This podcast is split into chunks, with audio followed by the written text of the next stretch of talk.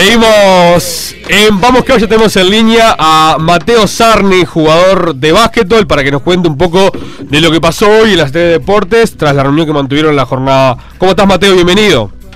Bueno, todo bien, muchas gracias por, por el espacio. Bueno, eh... Pará, pará, ¿llegó a escuchar, eh, lo llegaste a ver a Marcelo Brajo relatando y eso sigue o no? Sí, pero... pero no, pero en el 97, vos tenés 20... No, 22. 22, sí, eso, sí, 22, sí, claro. No, no. Es un pivo, es un Cap pibe Capaz que no. Y capaz que siempre fue más del básquetbol que el fútbol también. Sí, sí, directamente. Un, como te lo recordamos como lo hizo el Chapulín, sí, Cardetti. Tiraba eso. Bueno, Mateo, contanos un poco de la, de la reunión. Este, está la decisión de, de ustedes, el, el hecho de, de querer jugar.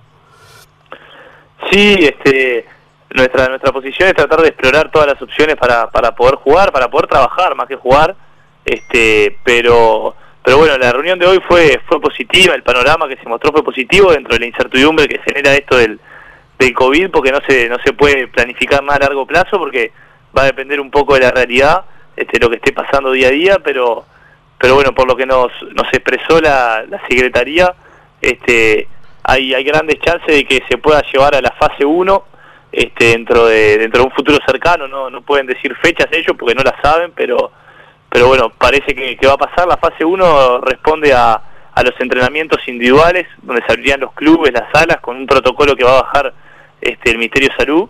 Y bueno, eso nos permitiría empezar a movernos y, bueno, y tratar de, de, ponernos en forma física para, para que si todo pasa bien, que por lo que nos explicaban ellos, este, si se llega a la fase 1, ahí se va a tomar 15 días y ahí se va a hacer una evaluación y si todo sale bien, este, se podría empezar a planificar la, la fase 2, que es la de la competencia, que es la, la que nos importa a nosotros. Pero, pero bueno, creo que el panorama fue alentador, aunque aunque nada, lo importante es que, que no hay nada decidido y que todo depende de cómo evolucione este, los contagios y la enfermedad acá en el país. Claro, ¿y la fase 0, que sería el arranque de los test?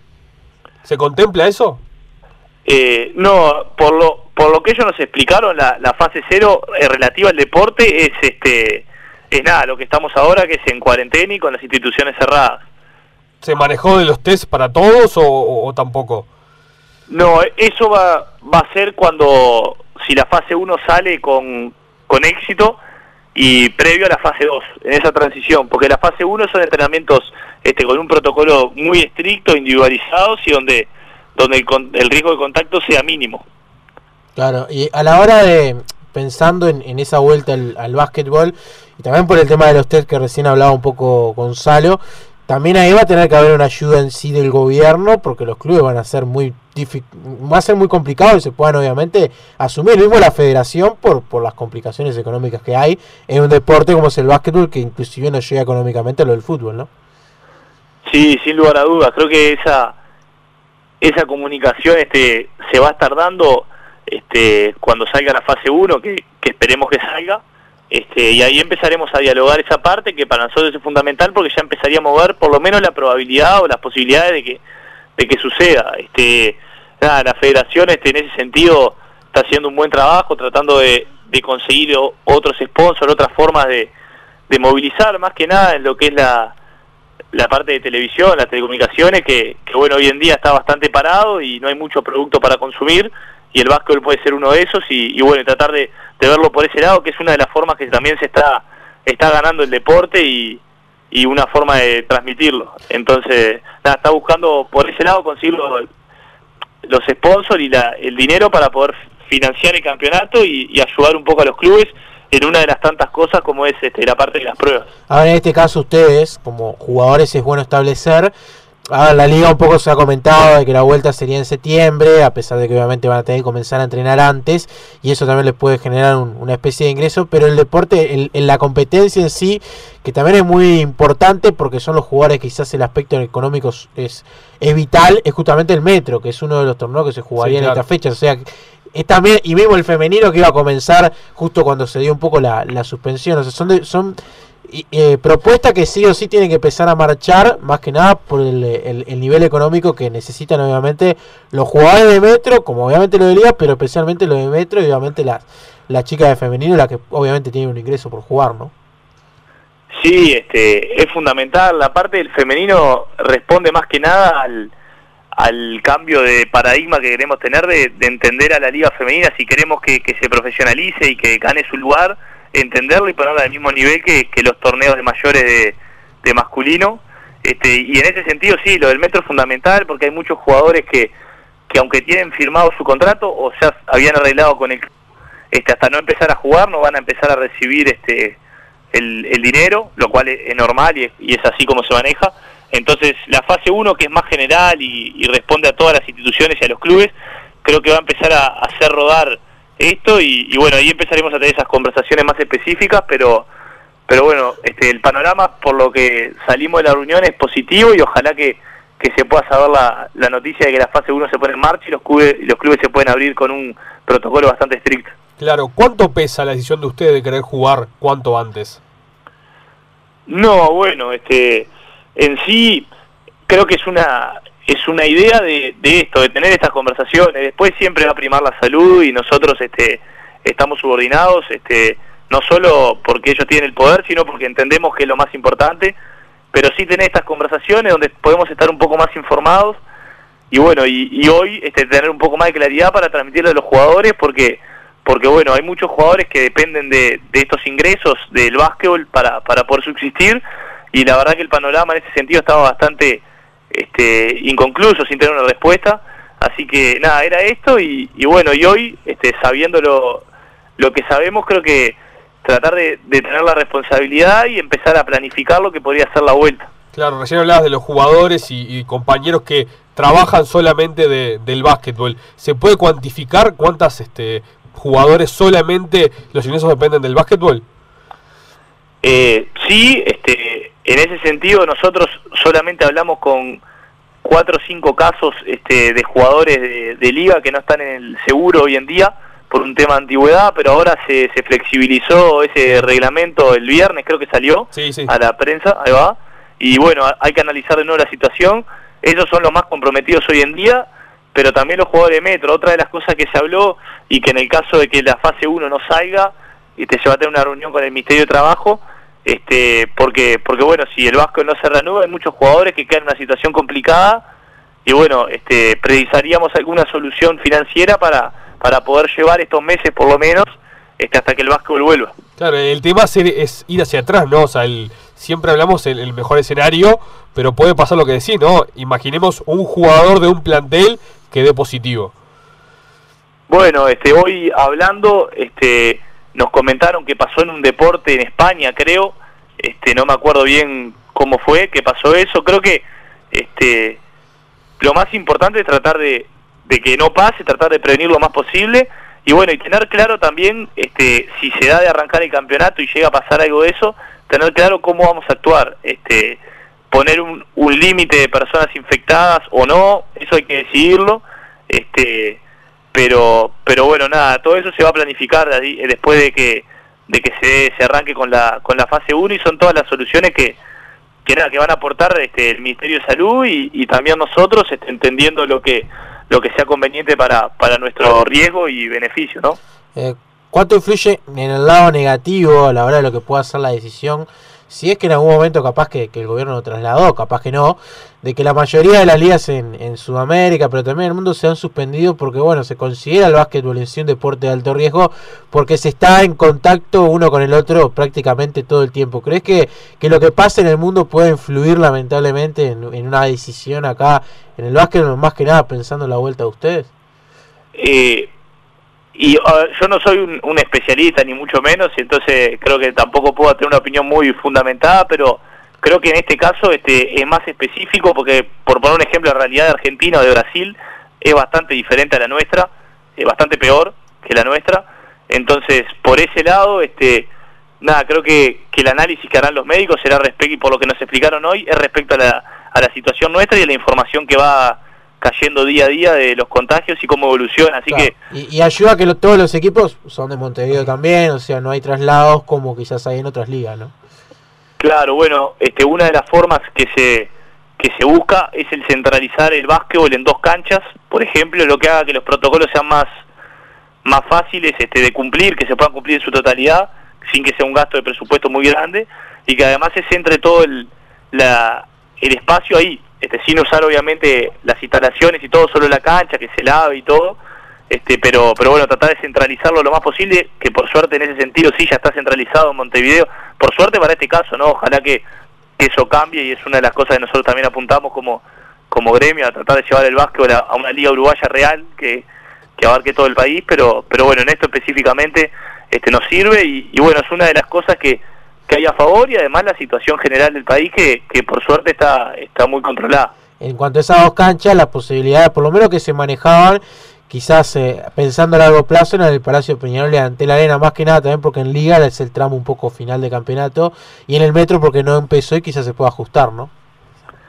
Sí, este, todas esas cosas son es la parte que está que está la FUB encargada, este, y bueno, ojalá sean esos escenarios porque creo que elevan el nivel y además creo que también es una es una buena oportunidad para para el, mejorar el producto de básquetbol y, y darle un buen nivel a, a un nada, a un- lugar donde donde me parece que no hay, no hay muchos espacios para para poder consumir en la tele, para poder ver, entonces creo que por ese lado puede ser una buena apuesta para tratar de, de capitalizarlo y que más gente vea básquetbol y se, se sume.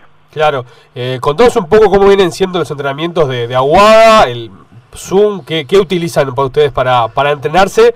El básquet, nosotros somos un programa deportivo en- enfocado en el fútbol y hablamos todo el tiempo, ¿no? Del Zoom, de los jugadores. Pero en su caso, ¿cómo es el entrenamiento? ¿Tienen algún aro? ¿Cómo es el día a día de, los jugadores de básquetbol?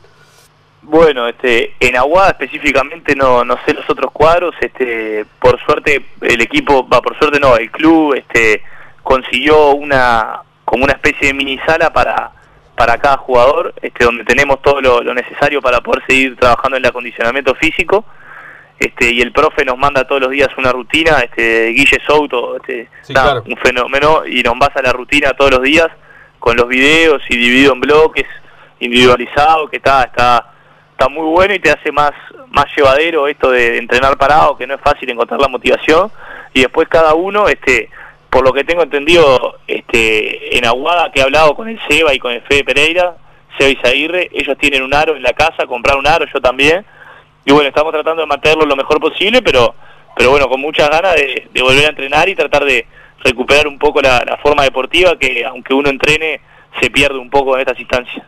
Es lo más difícil, ¿no? El tema ese del aro, de las distancias. El otro día charlando con algún jugador de, de Malvin me comentaba que, claro, prácticamente la, la última oportunidad de generar tiros al aro fue eh, en el mes de marzo. O sea, con el tiempo pasa y genera un, un olvido porque es mucho más práctica que otra cosa.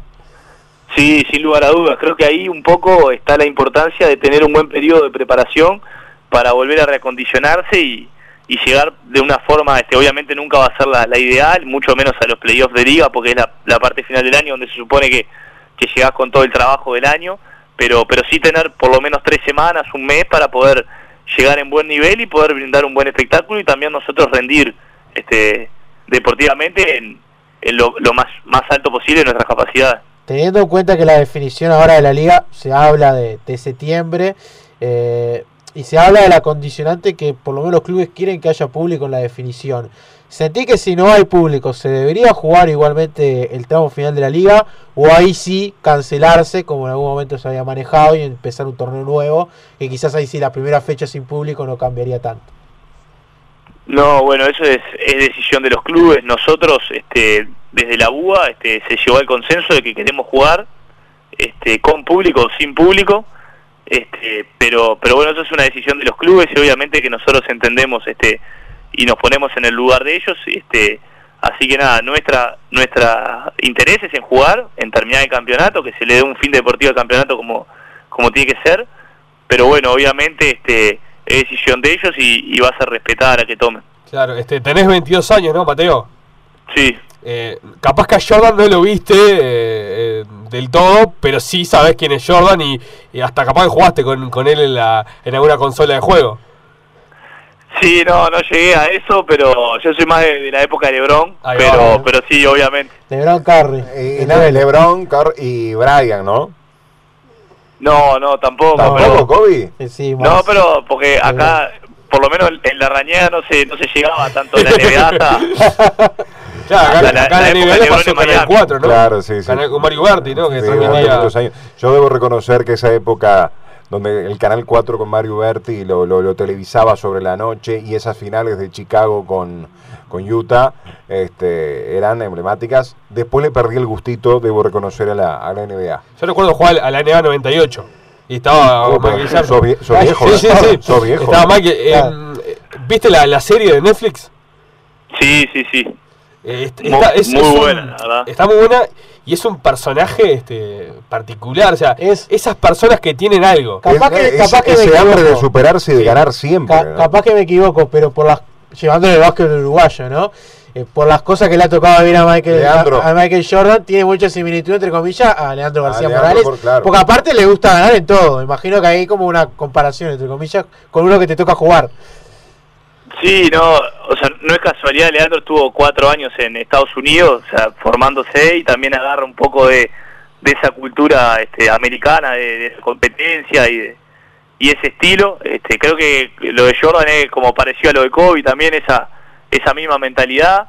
Este, pero, pero bueno, igual creo que también un poco, obviamente la serie es espectacular y, y lleva un poco a, a idealizarlo, pero, pero también hay otros casos, otros jugadores, como puede ser el caso de Tim Duncan, que lideraron de una Sí, forma totalmente también. diferente y tiene la misma cantidad de títulos, así que nada, como que como que eso, como que un poco se, se lleva a que esa es la forma porque el loco era mejor que los demás, era mejor jugador, no no hay no hay duda, pero pero bueno, yo que sé, Tim Duncan de una forma totalmente diferente, Manu Ginobili, Escola, el que sea, este lograron salir campeones igual, la misma cantidad de veces, así que tampoco es que hay un solo secreto para ganar. También está la mano del técnico, porque el entrenador de los Chicago Bulls después vino con los Lakers, y ganó Sí, todo prácticamente. algo, algo, debió, algo debió influir. Bueno, mismo se habla mucho de, de lo de Pippen, que, que en su momento Sí. llegó hasta ser el segundo mejor jugador de la NBA.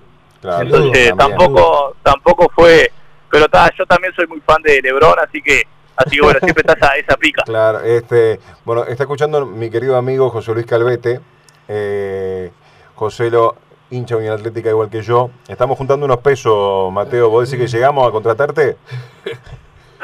No, este, ya, ya tiene el equipo Unión Atlética, ya tiene- así que así que bueno, nada. Tenemos que subir de alguna manera. A Tenemos ver. que subir de alguna manera. Yo voy, todo el mundo acá, eh, obviamente la radio sabe que soy hincha de No te metas, si estoy hablando Pero de la pará, porque yo lo que quiero decir Estoy es, hablando con en la liga Mateo pasada, en la- Aguadano ganó- él no estaba todavía, pero Aguadano ganó de muy buena manera. El debut nos pasearon, en el primer partido en ante la arena jugó muy bien Aguada. Leandro García Morales. García Morales, pero ahora se da la curiosidad de que si Malvin no le gana a Olimpia cuando vuelve al básquetbol, se cruzaría con Aguada rápidamente, ya en primera ronda. Sería raro quizás jugar un partido tan así, teniendo en cuenta que fue las últimas dos finales de arranque. ¿Preferís enfrentar a Malvin en una posible final o de entrada?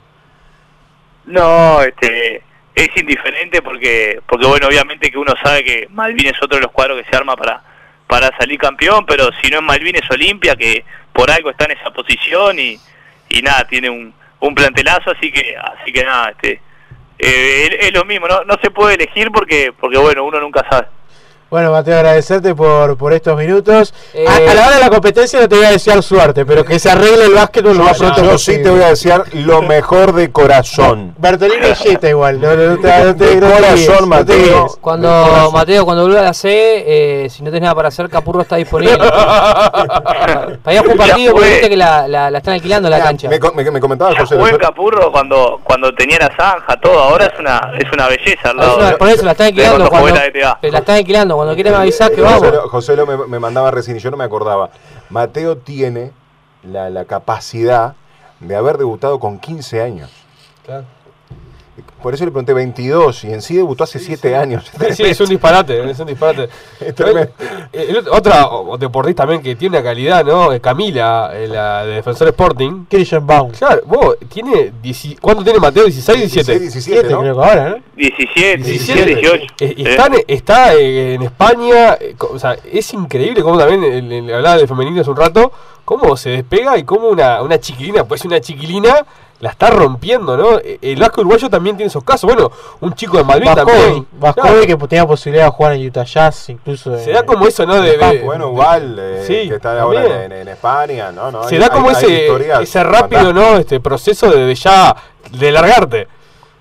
Sí, creo que es un poco por por nada, lo- los campeonatos internacionales y también este mérito de los cuadros que, que lo formaron y en el caso de Camila también de, de todas las jugadoras hoy están varias en, en la UBA este que af- afianar, aplanaron un poco el camino para, para que hoy sea más fácil este transitar lo que lo que ella y otra gurisa más chica están transitando, que es espectacular y creo que también habla un poco de cómo se está este, fomentando y potenciando el básquet femenino desde hace años. Bueno, agradecerte por estos minutos, por estar en Vamos que Vamos, lo mejor y que lo importante es que pronto vuelva el básquetbol y ustedes a, a entrenar y que los gimnasios abran, pues son muy importantes también para la recreatividad de todos y, y el estado físico de todos también, así que, que, que el abrazo enorme. Bueno, muchas gracias por el espacio y bueno, las órdenes.